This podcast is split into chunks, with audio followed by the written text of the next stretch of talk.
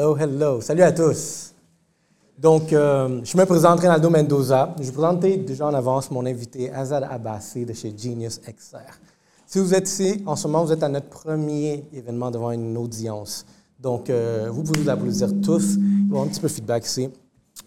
Entre autres, euh, je vais présenter Yellow Sea Podcast avant qu'on rentre dans la discussion du Metaverse et pourquoi on veut renforcer les créateurs de demain. Donc, ça, c'est la mission d'aujourd'hui pour que j'imagine que tout le monde doit être euh, déjà familier, doit avoir une connaissance euh, novice intermédiaire, selon certains experts, j'imagine, ici dans la pièce. si vous n'êtes pas expert, c'est pour ça qu'on a une personne ici. Moi, je me positionne comme étant une personne curieuse.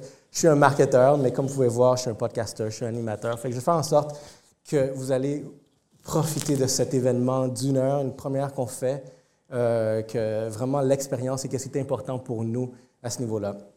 Il y a aussi podcast. Pour introduire, nous sommes le podcast le plus diversifié au Québec sur l'entrepreneuriat et les affaires. Et on le fait en bilingue aussi. So, we're in Montreal, we're bilingual, and I need to be to read the room. Just raise your hand who speaks, who's more uh, native English? Woo! Okay. Can, yeah, can we count? And we got the ambient now. What- gardez-les plus haut, on veut compter. Yeah, I want, we want, just want to see hand raise. So we're maybe like, uh, how many people do we have? It's like I counted 14 plus, you know, I'm going to be biased, plus 20. I just want to see tout le monde qui est en français ici, juste pour voir les mains, quand, euh, la différence. Levez vos mains si c'est le français votre langue euh, prioritaire, maternelle. On est presque égal. Oui, on est presque égal.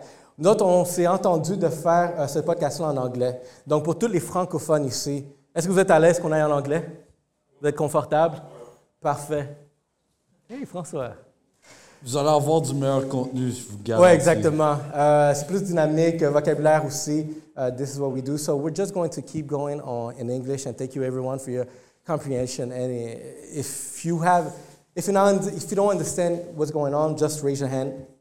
One more thing too, for everyone that doesn't know you, I'm almost done with this introduction. Uh, feel free to go. Uh, I invite you to go follow us on uh, our Instagram, TikTok, and YouTube, Yellow Seat Podcast. And at the same time, I'm pretty sure a lot of you people are going to have questions during this uh, podcast conversation. So, in our social media, in our stories on Instagram, there's going to be a poll, a box. Feel free to ask the question and put your name next to it so I can give you a shout out. So towards the end, I'm going to answer to everyone's answer, but as many as possible. If not, just keep in mind that this is going to go until 6.30.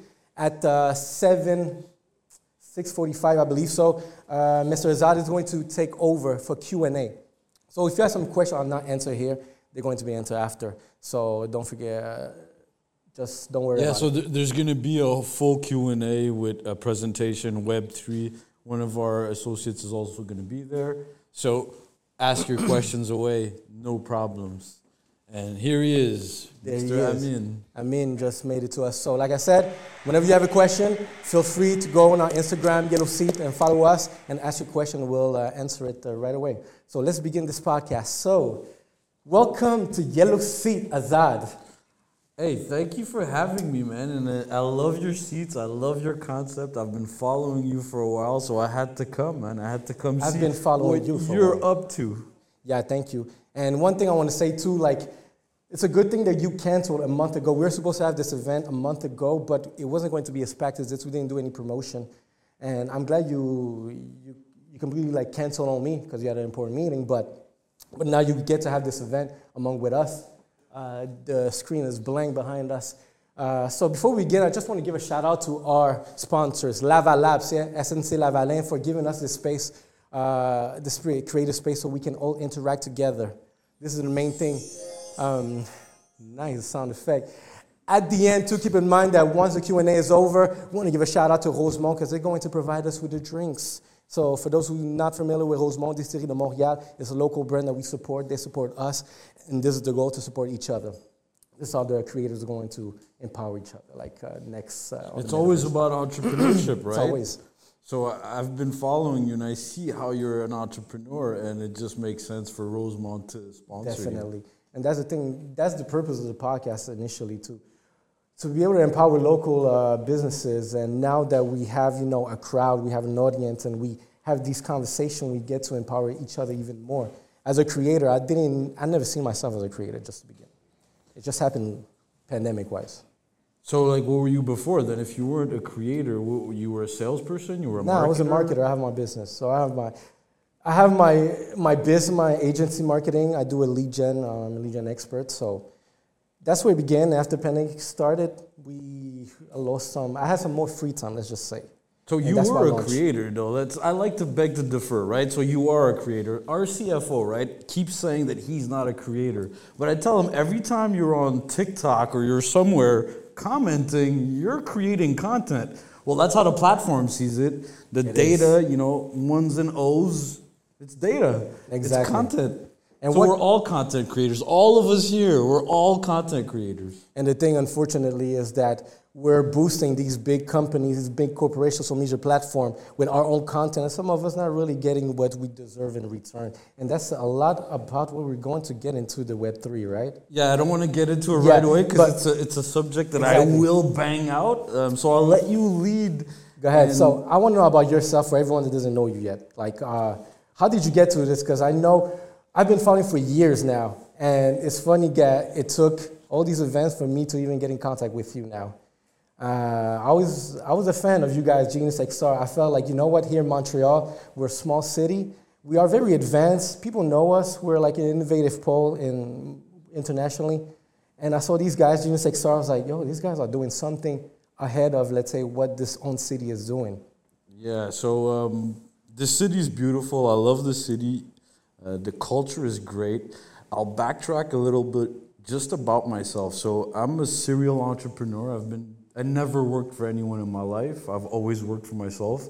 Since I was in school, I used to be a DJ. I used to burn CDs, do parties, flyers. Started an agency Party with my guy. associate Richard. Uh, we've done so much. You know, going from being an agency all the way to being XR pioneers in 2014 and now being metaverse pioneers and Web3, right? So I won't go through every little loop that I've been through, but essentially in 99, I built a website with my four pixel camera and flash and Photoshop. Then I graduated to being a, a, a, a videographer around 2004 with Richard. Then we decided to open an agency in 2008.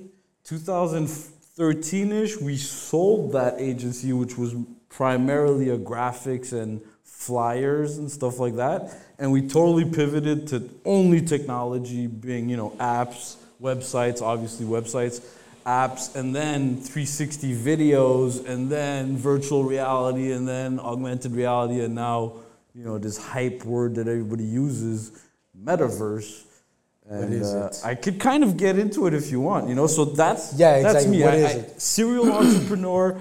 I love entrepreneurship. I love working with people. I love to help them, and I love to be successful. And success doesn't always mean money, but yeah, money helps, you know. So you could do things and have R and D departments, all kinds of really cool things. I could get into all of that, but I think we want to jump into the metaverse, right? Yeah. So, we, we decided to have this uh, this podcast based on you know like understanding what's the metaverse, what's the Web three. For those who doesn't know, he's going to enter, but it's very fascinating because now that I'm getting into it as a marketer, I like to understand really uh, what's the new things. I always a little bit on myself.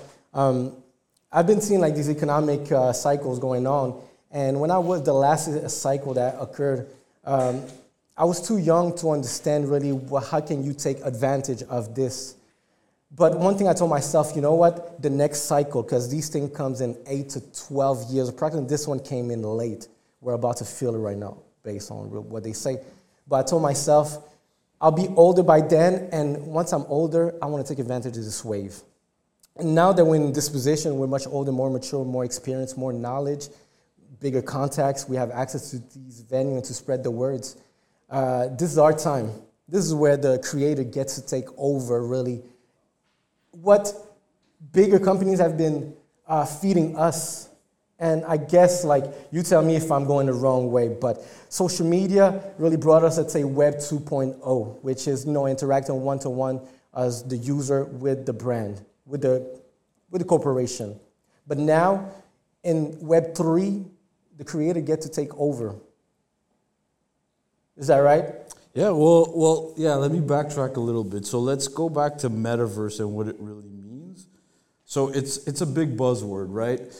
Metaverse is nothing new. It was mentioned in 1980, I think 1990 or 88 with the Snow Crash book. It was mentioned a bunch of times. I even have a good friend that has a company called Metaverse. So it's nothing new.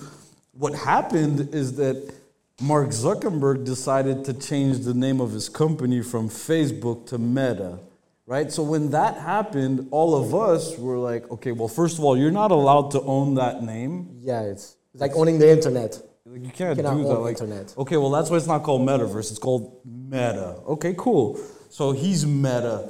What does that mean for the rest of the population? It means that if Facebook is doing this change, that means that there is something there, right? And he doesn't do these decisions based on his dreams or whatever he's he's like looking at his neighbor and saying, "Hey, let's do VR." That's not what's happening, right? What's happening is that he purchased Oculus in 2014. He did all these new improvements based on what's happening in the market. There's a next version of the internet. That internet is going to be built with gaming engines and it's going to be gamified. So in 1999, I remember pitching my idea, which was a website, uh, e-commerce, to this company called Bentley. They sell luggage. And my dad used to have a little store. He used to sell luggage. And I told Bentley, hey, why don't I build your website? And they laughed at me. So no one's going to buy stuff online. I built the website, sold it to them three years later, which was very good for me. And I moved to Vegas. I did all kinds of things. But just to tell you, big corporations sometimes don't know what the next thing is, and some of them do. Now, Mark does know that metaverse is the next step. The only problem is that nobody likes Meta. Nobody likes Nobody Facebook. likes Facebook. And that's because of the whole thing that you talked about, Web 2, right? So, quick recap. Now we're like crossing everything, right? The word metaverse in itself means spatial computing. Now add Web 3. At Genius XR, we like to call this the digital Big Bang. Okay. Right? What is the digital Big Bang? It's about trends, and now all the trends are what? Web3, NFT, blockchain, security, data ownership, data privacy. These are all the trends that are really rising. On the other side, you have the technologies. So 5G, augmented reality, virtual reality, all of these, right? User generated platforms, all of that stuff. These two crossing together is the next version of the internet. Exactly. So you could call it metaverse, you could call it whatever you want. It's the internet. IoT, Industry 4, Industry 20, whatever these buzzwords are. I don't like to use them, but I have to call them something, right? So let's call them the metaverse. Let's say that it's the metaverse, and this metaverse is the next version of the internet. Now, that's cool. On the other side, you have Web3. What does Web3 really stand for? Most people are really, you know, confused about it. Let me break it down in a very, very simple way, right? The first time I went on the internet, that version where I built that website for Bentley, bentley.com, Yeah. back in 99, that was Web 1. All I could do was push my content and people could come and look at it. Say, okay, I'm on Alta Vista, I'm on this website, and I could see something. I can't comment on it, I can't like it, I can't interact with it, I could just look at it. So Web 1 equals reading, right? You could read the It's a internet. static image to it. Image or whatever you it could be words, it's text, very videos. static. There was no dynamic. But you're it. just reading it, right? Web 2, the rise of social media, is where you could actually write Interact. as well. So you could read it and write. So you could put a picture on Facebook and I could comment on your picture. So now, who is the creator? It's the user. So version 1, the creator was also the publisher. So me, Azad, I have to take a picture of this and make a blog that's about alcohol, put the picture there, and that's it. So I'm the creator, I'm also the publisher. Mm-hmm. Version 2, Are you? Facebook is now the publisher, or YouTube, or MySpace that majorly failed. Attention marketplace. And MySpace failed because it wasn't mobile, but that's another conversation. But let's say Web 2, right? So Web 2 is the platform doesn't create the content, it's the user that creates the content. So all of us here, right? I don't care where you are, how you do it. If you have Facebook on your phone or if you have any of these apps, you're a creator because you're the one building the platform, right? They're, sorry, you're the one creating the content for the platform. They created the platform, maintain the platform, you create content. So Web 2 is about user generated content. It's really about that. And um, back when this all of this happened, I was just starting to make content like videos. We're talking about 2006. Me and Rich were making videos. We really noticed real quick that you know Web 2 is not for us. So let me finish. Let me do that arch. So Web 2, read, write. Web 3, I mentioned the digital big bang with all the trends, right? One of the big trends is blockchain, and NFTs. And Richard at our team loves to say this all the time because it's true. Our economy right now, the digital economy is broken, right? It's the broken attention economy. Right? How so, do you see that, bro? What do you mean broken okay, attention? So broken attention, what do we mean? So now if you open your Facebook app, you will see a bunch of clickbait stuff, right? And most of the times if you click on it, it's not actually what's in the article. Now go and find the blogger and tell them why did you put this clickbait title? He's going to say because Facebook makes me do it. What do you mean? Well, if I don't put a clickbait title, nobody clicks on it. Why does nobody click on it? Because of the algorithms from Facebook. So now, if I ask you back, who created this broken attention economy? Right? So we are, we are dumbing ourselves down to be okay with the algorithms, which is totally wrong, right? The algorithm should work for us, not the other way around. But right now, like, like I started at YouTube in 2005. In 2007, they send us this thing called the creator, uh, the creator book, right? It's like you have to follow this, these steps, these guidelines like, on how to, you know, do a 15 second intro, do the title like this, do that like that. So literally, I was working for YouTube for free. And that's when I understood. It was about 2011. I understood that, hey, and I was kind of late. Like the the big owners of the platforms knew. And I said, hey, I'm not creating a product here. I am the product. So simple. I am the product. It's my data. I'm the slave now for this platform. Right? So okay, cool. Creators got, got empowered with Web 2. But the rise of NFTs and blockchain showed us that they're hungry for more. They don't want the broken attention economy. They're sick of being led with clickbait and fake stuff. All of us. We just don't say it out loud. And the second thing is, we're sick of all these big platforms becoming rich by really using us. That's really what it is. So, Web3 is the rise of ownership and ownership. trust. It's not about crypto. Yes, crypto is part of it. But Web3 is about ownership and trust. I went too long about this, and, and I know we're, we're kind of limited in time. Yeah, but, no, that's uh, about but this is all very important stuff.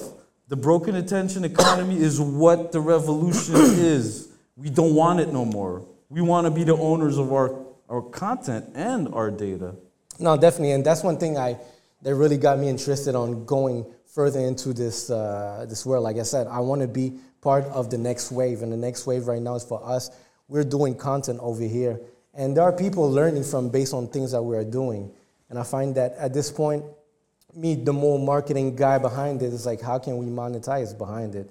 So now looking at you know the Web three, you have all these options. You get to own your own things. And I've been you know surfing into my mind like, really, what else can we do? And I was thinking about exactly that because right now, Facebook makes a lot of money, but based on our, our data. And on the next level is basically your data that you're going to choose, really, if you want it uh, to be sold or you want it kept private. That's one thing I understand that we could do in, uh, in Web3. Me, as a marketer, I see it that you know what? There's going to be so much more opportunities for us to just start owning everything and monetize from it. And the crypto becomes the, the currency behind it. The blockchain become, let's say, the trust. And the NFT is just really how we're going to uh, move along, right? Yeah, so blockchain brings transparency, right? So if, because it's op- not open source, but I mean it's open in terms of the ledgers and everything is there. You don't know exactly who's doing what. Even that you could find out, but it's all transparent. And the way it's programmed, blockchain is a programming language. The way it's programmed, you can't actually change it, right? And it doesn't mean that blockchain is good everywhere. You know, at our agency now, we're more product based. We have products, but we used to be very much service. And my customers would say, I want to do this and that. I would say, if you can't answer why, then we're not doing it. So, why do you want to use blockchain? If you have a good answer, Because then we'll do it. It can't just be a trend. No, like I course, said, right? the So thing. the digital Big Bang is about the trends, picking the right trends, but using the right technology with a real why. And the why in this case, well, for me, it's to empower the creators of tomorrow. How? By giving them Web3 metaverse solutions. and the resources. So let's move along. So, what are the metaverses are right now available? I know I signed up to Upland, let's see, Decentraland. And these one, all right, they're still in a 2D, let's say, surface, because we interact with our device. Uh, I know you guys tested with VR, AR. And, like, does the metaverse, let's say, needs to have uh, devices to be in it? Or we can move along directly like we do right now with our mobile device? Good question. Uh, no, the, the metaverse is the next version of the internet. The internet, when you when I tell you internet, do you associate it to a device right away? Maybe, like your phone, right? But it's not only accessible through the phone. So the device is just a device. The metaverse is the next version of the internet. What do I mean by that? Like I said before, the 3D version, mm-hmm. it's built with gaming engines. Currently, if you want to build a website, you could go on Wix, GoDaddy. If you're a bit more complicated and you know stuff, you'll go on Dreamweaver. The metaverse is the same, except that instead of Dreamweaver, it's Unreal Engine or it's Unity. It's built with high quality 3D interaction, gamified, you know, photorealistic, all these buzzwords that I could say, but essentially it's a 3D version of the internet. How do you access it? There's going to be many ways. There's going to be obviously your phone. The smartphones are still going to be around for at least 10 years, so we're not thinking that that's going to disappear in one or two days. VR has its own way of interacting, meaning that it's immersive. But do you have a headset? No, I don't have a headset. Well, there you go. So most of my friends don't, and I'm sure here a lot of people don't have headsets, but they're very interested by it. It has its own application. Um, I see AR as a bigger, you know, entrance right now. So like TikTok, right? TikTok is an augmented reality, social media, video creation tool, you know, app that gives you all the powers in a few seconds to create really fast. So 20 years ago, it was really hard to make a video. Today, you just open your phone, click a button, make a video. Democratizing the creation of video and sharing it, that's where TikTok wins. Facebook can't do it right now, right? They're falling behind. So, among the metaverses right now, um, are you building something? You got Yeah, so I can't really talk about it, but yeah, we're building something later? huge. And all I could say is that our mission is to empower the creators of tomorrow. one thing too that I uh, I took notice like is that in the metaverse, what we want to do is be able to um, match the physical world with the virtual world, and that's where the devices come in hand to help us, you know, like uh, make that transition and work together. And how do you see, let's say, behavior, human behavior? Because there's going to be people that are just plugged all the time into these devices, and we'll find, let's say, the metaverse to be a better place, more uh, friendly. I get to speak with other people on the other side of of the planet that understand me. Uh, we get to have our own avatar, and an avatar. What I like behind this is that if we get creative, an avatar in the metaverse is no longer, let's say, this human shape that we have. We could be, as we discussed earlier, you could be a chair, You could be anything you want, be a yellow seat in the metaverse. But how do you see, let's say, this the human behavior behind it, like interacting? So you, Because are we going worse? Because these people are already connected are hook. yeah, your question is kind of two or three prong actually, but one thing is behavior of humans, right? So human behaviors, my behavior, myself. So in average, uh, baby boomers right now are watching about six hours and a half of TV. So that's already happening. We're not trying to push something on people where they're not doing it. They're already sitting in front in a vegetable mode, watching something for six hours and a half per week. Right? That's a lot. And that's the average. Some people watch way more. Now, if I was to ha- give you the same, in the same time, something that's more interactive, something that's more social, something that's more connected, right? So, unfortunately, COVID showed us that it's doable. We already knew this a long time ago that you could connect with your friends, have your avatar, and almost have the same interaction. Now, we're not trying to replace life. Life is beautiful. You know, IRL in real life is beautiful.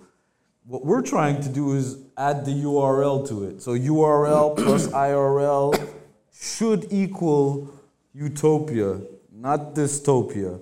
So what we're being presented is dystopia, and if you ask me, we're already in dystopia. Like, if people vote for their president based on posts that they see on Facebook, we're already in dystopia. We're already so gone. what we're trying to do is make it better. So you know, my my associate Richard and Beverly, they have um, a, a, a charity and they work with young young ones, and they always tell me, like Azad, it's not about complaining; it's about you know being an activist. Do what you're supposed to say. You know, you say that they're bad, well, do it.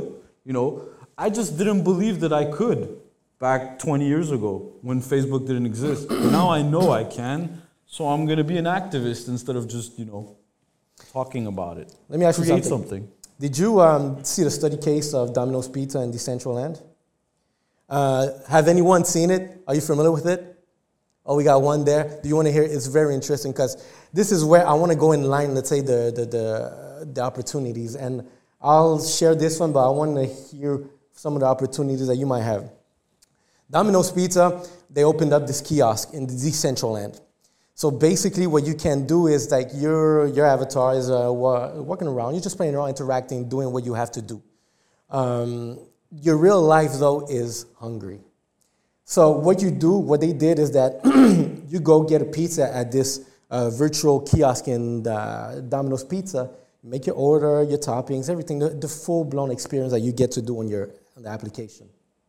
30 minutes later, it knocks at your door, the real life. So you still get to, this is where I see the merger of the, the real life and the virtual coming together, is that I get to order my Domino's pizza and I get to deliver it in real life while I haven't even moved, but I'm still interacting with the people. Yeah, definitely. So I, I kind of slept on the on the second part that I want to get into is like UR, URL plus IRL, right? So the first example of it, and I don't know how much people are, are, are informed about smart cities, but there's this thing we call digital twins, right? So what you do is you create a digital twin of a city or anything. I did this for Magna International back, back in 2016, where we took one of their plants, we made a digital version of it, a digital twin. So now instead of like looking at our KPIs and work ethics and engineering and all that in real life, we do it in the virtual. We make it the best it could be, and then we bring it into the real life. Another example, the Hong Kong airport has a digital twin. So as soon as you get to Hong Kong, you have a digital avatar of you that's walking in the digital version of it, and they know exactly what's going on, how many people, what's the passages, everything. And so now they put AI on it to make your route in the airport better. That's a simple example. And then like Tesla, they have digital twins with in the virtual world. So mm-hmm. they'll take, let's say, Santa Monica, create a digital version, put the actual Tesla car in there with all the real information, population, everything, weather, the whole thing.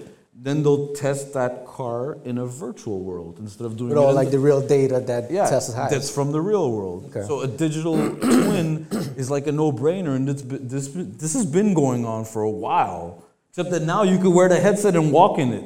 But that's super what they cool. talking about digital twin. Um, have you are you on Upland? Yeah. So that's ex- that's one of them, like where they copy like the real uh, map of the world and put it online, and they unlock in city as you go. So thing with that is that first of all, you don't own the real like the company doesn't own the real destination. So let's say that you own your property, you know, and now they're selling your property to a digital person that says that they might have anyways, none of that makes sense. But But shouldn't you have an NFT? Let's say, let's say for example, hypothetically, I get to buy Montreal in. yeah, yeah, but who owns Montreal at first, right? But I guess Like, it's Upland, the city. It's well, Upland, the world. Well, I get to buy. Well, I isn't get- that one person I gets to buy? Let's say one street block or something like that. You could, but that's all fake. Like it's gonna disappear. None of this is gonna stay. You think it's Whatever going to you're seeing now is the first generation. These Yeah. are the MySpaces. Yeah, definitely. Get it? So Decentraland. Okay, I'm not saying no. Sandbox and Decentraland might go because they have Animoca. So you don't believe in this one? Not that I don't believe it. It's not built by people that build these things. It's built by crypto people. So right? you This think is they're built. Decentraland and Sandbox were built, yes, for 3D stuff, but it was mostly built for speculation and crypto. So you think their purpose was just like exactly to for, for crypto rather than let's say build a metaverse itself, a world where we can interact at the same time? Yeah, But they're like in New York, because I was exploring. Let's say you could go to So, but like too.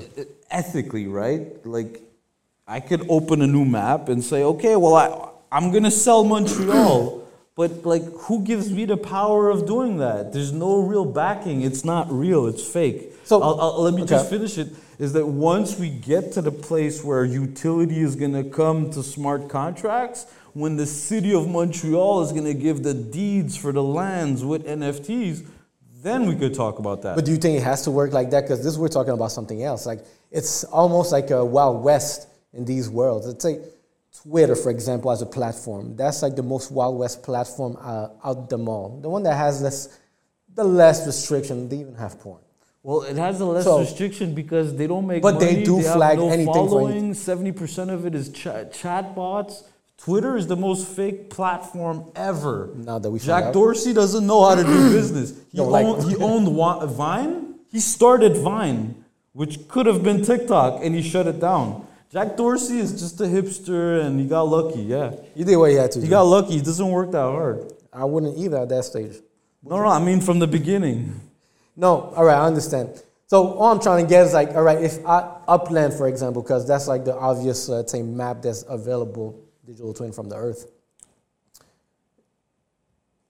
I still disagree the fact that you cannot own Montreal there and Well, I I, mean, you could own it, but who physical- gives the real value Upland. to it? Yeah, but who's Upland? What if they they go bankrupt tomorrow? Yeah, that's true. Like, who gives the real value? Because when you buy real land, there's a notary, All right, right? There's the government that backs but it. that could be a There's business. SEC, Open up a notary in. Would Sorry? that work? Open up a notary in this so, type so of this is the future of what's happening. So in that future, there won't be any more notaries or accountants or lawyers. You'll have smart contracts. But you can So right now, my cousin just sold his house, and he got a really good price for it. And while it was happening, it was like a three-week thing with the notary. The guy, the guy that was buying, had a heart attack and did, didn't end up buying it.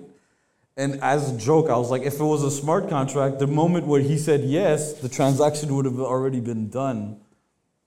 So let's talk about maybe other type of metaverse that could be potential, you know, to to to generate opportunities, marketplaces. Uh, so, sorry. Which one do we we have? Uh, no, uh, which marketplace there is right now?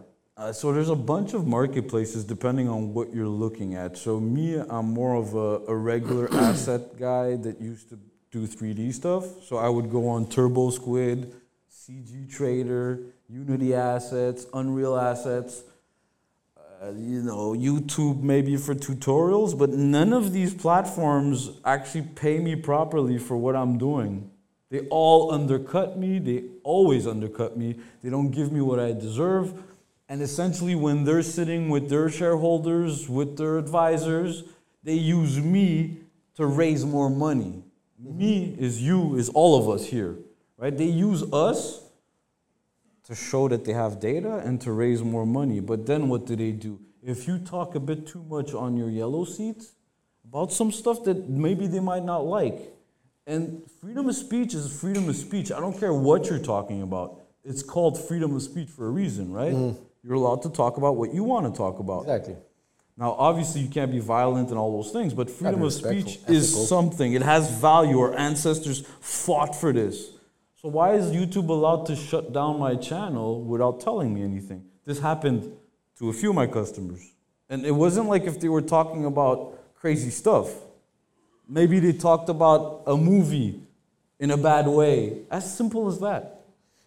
I might have like a, uh, an obvious answer that you're going to tell me, but centralized or decentralized? What do you mean? Like, Well, let's say which mind, let's say which, let's say, uh, way of seeing, let's say, these platforms, the blockchain, for example. Should it be, do you think there's room? Because right now we all want to go decentralized. That's a, one of the purpose too. yeah, it's kind of impossible to go decentralized right away because of the way the world is built. Would you rather s- go decentralized rather than centralized, or you still have some affinity, you know, having I'd a centralized hybrid. system? Hybrid, the best of both worlds. Because certain things you have to have a control on it, and certain things you want people to control. I'll give you an example. Like in a city like Montreal, you can't just go outside and do what you want. There are rules, rules. right? But you're also free. You could have your own religion. You could do whatever you want, really. But you can't do those bad things. Who decides that? That's where it becomes ethical. And that's where DAOs are really interesting. So, decentralized autonomous organizations. This is like the new word for governance, basically. It's like a government. So, the, the users could actually govern the platform or whatever they're doing. But do you think eventually all the users are going to nominate, let's say this guy has a bigger voice and maybe takes better decision for all of us as a user? Now we're looking at a government level control Could- back could to a be. decentral well system. It's, it's funny because you say that, and I get that you know uh, we're like that in, in today's society. But why is it that we spend more time choosing fashion or what movie we're gonna watch than the politics that run our life? Want to belong? Right. So we should spend time on the politics that run our lives a bit more than just giving it to someone. We should hand these dumb things like. What movie am I gonna watch on Netflix? That should be handed to some AI thing. But who's running my life? I should take that decision. Yeah. No, I understand what you mean, and I just want to be able to understand this. All right. Further down, um, one thing too that I uh, took notice is the this word has a lot of syllables, so I'll try to say interoperability. Do you know what it is? Yes, so interoperability. Hard word to say when I you want know. to say it really fast. Interoperability. Interoperability. So, what is it? It's that basically everything you have somewhere follows you. So, now if you have Facebook, right, you put your profile picture, it only follows you wherever Facebook owns Where it. meta But belongs. it doesn't go to YouTube, doesn't go to your Gmail, doesn't go to these places, right? So interoperability means that if you were to have an avatar in Fortnite, it would follow you to mine, Minecraft, it would follow you to, let's say, a, a PlayStation game, it would follow you to Decentraland, it would follow you to Meta, Horizon, whatever, right? That's what it means. If that's gonna be achievable, I don't know. I don't think so. I don't think a company like Meta is gonna let that happen. However, You think? it, Well, there will be a protocol for it. So we're going to force it on the industry. Like guys like me are going to force the protocol because it's going to make sense for the industry. Just like HTML5 or HTTPS. But I'm, what I'm what I'm trying to find out behind this, like, how do you see, let's say, the system? Are we going near? Because you're saying like it might not happen. I think it could happen actually. Like, but there's so much politics is going to be involved later on to how these systems. What So you mean decentralized, right? So Yeah, exactly, so decentralized. essentially, the word decentralized, the important part to keep in mind is DeFi, decentralized financing. And that, my friend, uh, you're gonna have to convince governments and banks and you think that's that are used to a way of doing stuff. Well, example, the Federal Reserve, right? So they just printed a bunch of money in the last three years. If that was on a blockchain where you could see transparently what's going on, I don't think they would like that. And if they do, they're going to bring in their own, right? So it's coming. The, the, you know, the, the coins that are backed by the governments. It's happening right now. The cryptos are coming out. Yeah. All right. So, I So do- what I mean is that you can't actually have total decentralization. It's kind of impossible. Maybe uh, we'll figure it out. I'm sure uh, our team members are thinking about it right now. I'm wondering if I'm maybe I'm way too optimistic thinking that we can uh, achieve all these things together. And I find that you have more, let's say maybe some more rationality based because you have more knowledge than I in this topic. But I find like that, yeah, we'll be able to create, let's say, these worlds, and maybe we'll be able to exchange, have like the same avatar, have like move around from one world to another. Like uh, I find that this, these things are going to be more possible. But I don't think I should rely on Meta to be, let's say, the precursor to this. Yeah, so it's it's a good point you say. So when um, when Apple was being invented by Steve Jobs, right? Who did he hate? Obviously Bill Gates, but way more than Bill Gates, it was IBM, right? So the big industry could never do the innovation, even if they wanted to. They're too big. It takes too much time. There's too many silos. So it's always the underdogs that are going to come and take it and push it forward. But they're always standing on bigger people's shoulders, right? So I'm not standing on my own shoulders. I'm going to stand on other people's shoulders. One of them could be AWS. Like I could be using Amazon's servers. Why not? That infrastructure is already there. I'm not going to rebuild another Yeah, no, infrastructure. So now it's to say, you know, just give us what's ours. The data is ours. data. And that's the thing, I guess, going coming down to this. Just before, guys, is does anyone have any questions so far? Just raise your hand. No, none. If you have anything, just go on the yellow seat uh, story, write your answer, uh, your question, sorry, and your name. Will will. Okay. It's about, uh, you mentioned decentralized, uh, like a new way of governance. And we already have a, a digital society. It would become more important with the, with the metaverse. It, we still have the real life, of course, but we'll have also a, a digital society. How do you think government will adjust if they do? Or will they transform? There will be an impact on those people. They're usually late. But at the end of the day, they're finishing catching the bus, maybe. Uh, Yeah, it's, it's a really good. What, what will happen with those people? Because they are the one managing. Uh, cur- they Uh, are the governance of our life right now. So what Yes. will be the impact? So it's it's a good question, and that's why I kind of said to Ray, it's kind of impossible to fully be decentralized because of the infrastructures that already exist. One of them being the financial district, right? We have 12 big districts now in the world. I mean, 12 big industries, and the 13th one they, they want to have is crypto, but crypto goes against finance directly. Now we don't even know who Bitcoin, who started Bitcoin. Yeah, we do, but we don't. Um, all of this is still ambiguous to all of us. So I can't. It wouldn't be smart for me to answer that question because I don't know the answer. But what I could tell you is that it's almost impossible to convince governments if you're not being political, right? So this is all political, and I don't want to get into that. What my mission is is to create something for the users. We've been so like every time we build stuff, we're always thinking of the governments. Why not think of the people for once? Well, just to move along, what are going to be the opportunities for the creators? Because I know owning your own data is like the most important thing. That's I look forward to it. At the same time, myself, but let's say as the marketer, you want to have access to this data. What are the opportunities that are going Well, to be the first available thing is- for the creators to begin? First thing is yeah, your data, but more important than that, before that, it's owning your assets. Okay. Right? So when you upload this video to YouTube, you don't own it. They own it. And if they decide to take it down, they will take it down. Right? You don't control this. Yes, you have a copy of it, but you don't control it. Mm-hmm. And you don't actually see how it's getting monetized. The exact dollar amount that they're making off your video, you don't see that. You only see what you're getting back. Right? So what? I don't know, it's four four cents per thousand or whatever they're giving now, 12 cents per RPM or whatever. Like that's peanuts to what they're making. But they- of right? course. Facebook last year made $73 billion of advertising money. Did you get anything from that? Not at all. Whoever got paid from Facebook? They're Nobody. starting. They're the last one to Oh the race. yeah, I was ten years later, Yeah. and they're they're gonna take four, 70 Even TikTok, like, are making, uh, Yeah. paying out more Yeah. creators. So essentially, the first thing is you own your assets. You own what you've created. That is Web three to me, and it's trust. It's about trusting. Any ideas? Let's say, let's brainstorm some ideas. Oh, go ahead. Hi, it's just related to the gentleman's question and in terms of how politics is gonna be affected or, or not by metaverse and all this. Uh, but we already have a clear example of the government in Central America with cryptocurrency. What's your thought about it?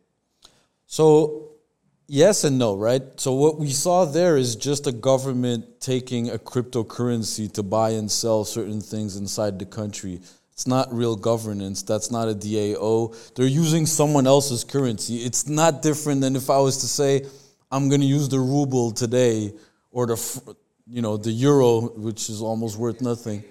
Yeah, yeah. I- mean, they're trading it, but it's not a decentralized government that's using a DAO to run their government. They're just using a currency. So, cryptocurrency is really just a currency at the end of the day. Yes, it has speculation and it has special ways of operating, but it's a currency. You could buy and sell stuff with it. It's not a way of governing your government, right? It's just a currency. But the idea of a DAO is the governance behind all of that. So this is not with Bitcoin. Bitcoin doesn't have a DAO. It's the new metaverse platforms, the new projects that have DAOs, and certain cryptos have DAOs as well. So it's really nothing has been done with what we're saying. This is probably going to take a while if they want it to happen. There's another question. Hi, uh, how do you see the role of uh, Web3 or metaverse in like self-driving cars or you know in the robot taxis which are like uh, tested by Google basically on the application?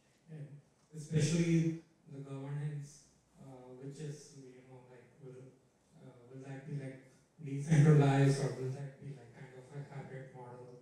Yeah, it's it's kind of the same question. I can't really answer what the governments are going to do. I could tell you what I think. I think that yes, it's all going to be in a metaverse, and they're going to own you. Yes, your bank account is going to be directly tied to the to the World Bank, and you're going to have your credits, and you're going to be able to do all kinds of stuff. But how it's going to happen, when it's going to happen, I don't know. What I do know is that I want to empower creators. That's one thing I know. Let's empower creators. Um, we're almost done over here, but in terms of empowering, one thing I, I'm aware is that uh, as all creators that we want to do is we'll be able to have a bigger flexibility working with brands. How do you see this? Yeah, definitely. I see brands becoming more like creator centric, right? So brands empowering creators, this is already happening, and I think it's going to go more and more and more. However, I think the creator is going to have more power over the brand in the future if everything that I think is going to happen will happen. All right. So, well, what do you think is going to happen based on, on this? Web3 is going to happen, and users are going to have their own data and their own assets. It's just a natural progression. I think that's going to happen. We're going to ask for it, and we're going to want it. No, I agree. And what I like is that it's going to be driven, let's say, building relationships between, let's say, the creator and the brands. And I guess we'll, in some way, be able to bypass it once again. The, the big platform, the big brother, whoever you want, however you want to call them, that's, you know, uh, always taking a cut out of you.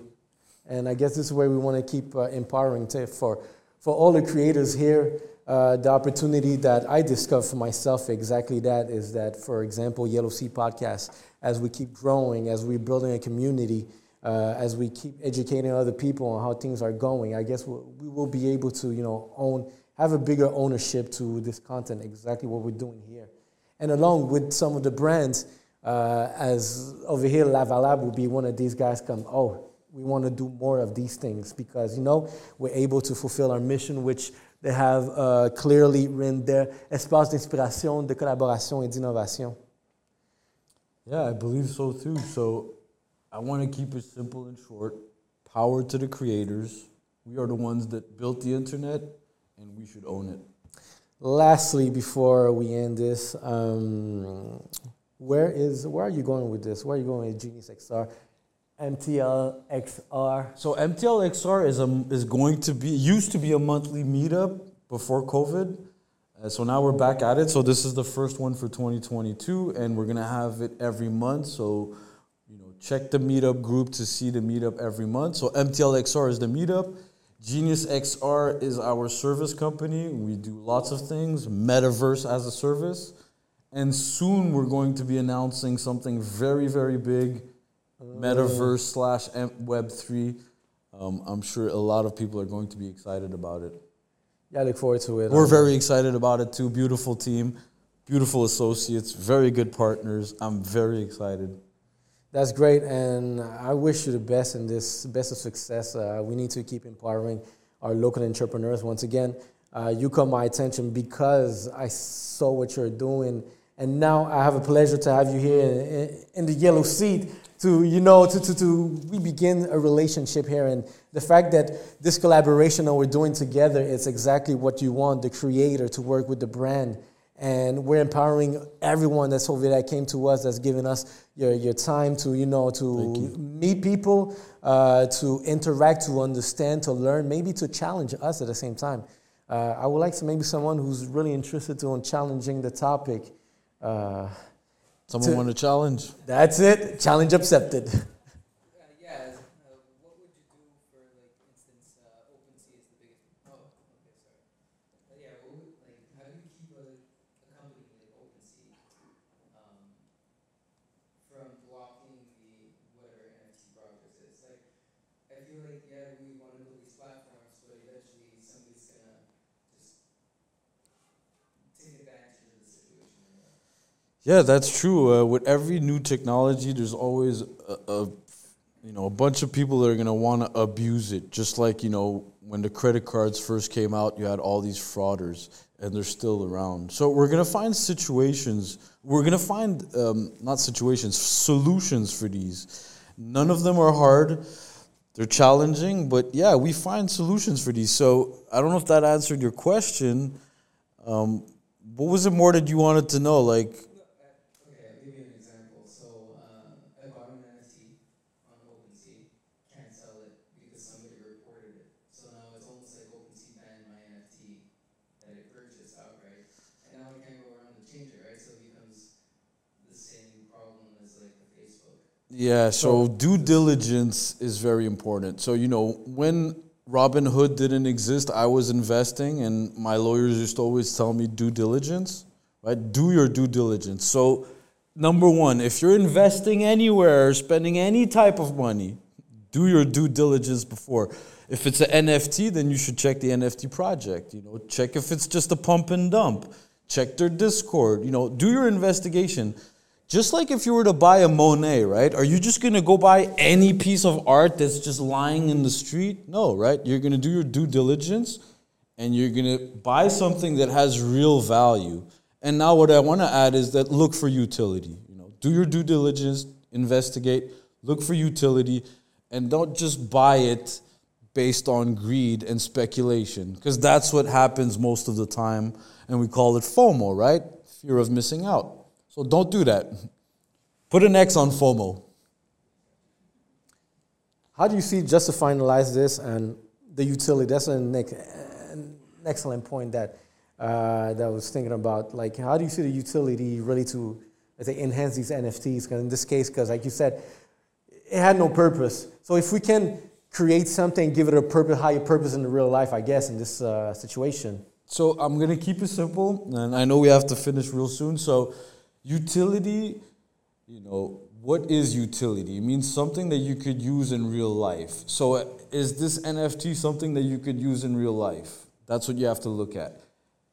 I want to simplify it and say, whenever we have the, you know, the full circle around, so the whole industry that's going to be formed around smart contracts, that's the day that we could start really trusting it, right? So smart contracts, that's all I have to say. That's my answer That's to where- this question. Smart contracts. We keep it simple and stupid. That's it. Yeah. I like that. So, if we get in any other question, we might go further. We want to respect the time, so it's almost done. So before we end this, and I'll let you talk at the same time, give a shout out to your team. I want to uh, congratulate uh, and thank everyone. Uh, mainly, once again, just give a recall to our sponsor, Lavalab, for giving us access to this space uh, to allow us creators to empower each other. Now we get to share this information, you get to know, uh, to discover us at the same time. Another big shout out to Rosemont because we had the drinks coming up after the Q and A. Look, at, does it make you thirsty? I get thirsty. it's now behind me. that's a bottle, right? Small bottle. Uh, I want to give another shout out to Black Box Studio Media, better yet, uh, for giving us the space to, you know, uh, push our creativity to the next level. Yellow Seat Podcast. Uh, shout out to the whole team. Mark Good Vision, he's the guy behind our camera. Uh, because of him, is we get to do things like that. I want to give a shout out to Marie Soleil for the social media management because she's on top of it every week. Alec, the kid, for just being the operation guy who's just taking care of everything that we don't have time to do. Uh, give a bigger shout out to Gabrielle Lavala for allowing us to have fun like this. Uh, one thing I want to say is that you want to do something that makes you have fun. And at last, uh, if I have anyone to my beautiful wife for supporting me, uh, one of the reasons why I keep pushing things is because she keeps saying yes to my nonsense sometimes. And you need some, a partner that's going to say yes to all your nonsense, but rationally, because I get, I tend to go overboard sometimes. If not, shout out to everyone that came here. Thank you very much. Uh, I appreciate the love because now we're back to this physical world past the pandemic, and doing these things again allow us, you know, to bond, to feel human again. Like, uh, yes, we want to be connected on the online world, but uh, we want to be human nonetheless. Uh, don't forget to follow us on Instagram, TikTok. TikTok is fun. You should go see the comments. It goes crazy. Subscribe to our YouTube. Uh, we're on Spotify too. If you're stuck in the traffic, you can listen to this. Isn't that beautiful? How to maximize your time. I'll give you uh, space to, uh, you know. Uh, Well, shout out to you, my friend, Damn, and thank you. keep doing what you do. Entrepreneurship, I love that. Do what you love it. doing. Shout out to my whole team. You know, Rich, Karin, um, GF, Amin, and everyone else that I'm forgetting. Um, and once again, shout out to Lava Lab, Gabrielle. Thank you for having us. Beautiful place, beautiful. Um, and shout out to you and your sponsors, man. Rosemont, you, yeah, beautiful there. work on, on the podcast. So everyone here, please subscribe to Yellow Seat's podcast. And if you haven't checked out the Genius website, go on geniusxr.ai and you will see everything that we're doing. Thank you very much. Is anyone thirsty? That's a question. All right, good. So we're almost getting there. I'm thirsty, yes. We're almost getting. Yeah, I have to try this. But thank you again for your attention, guys. Thank you, We thank you, made it happen. Our first our audience. You're all creators. You're all creators.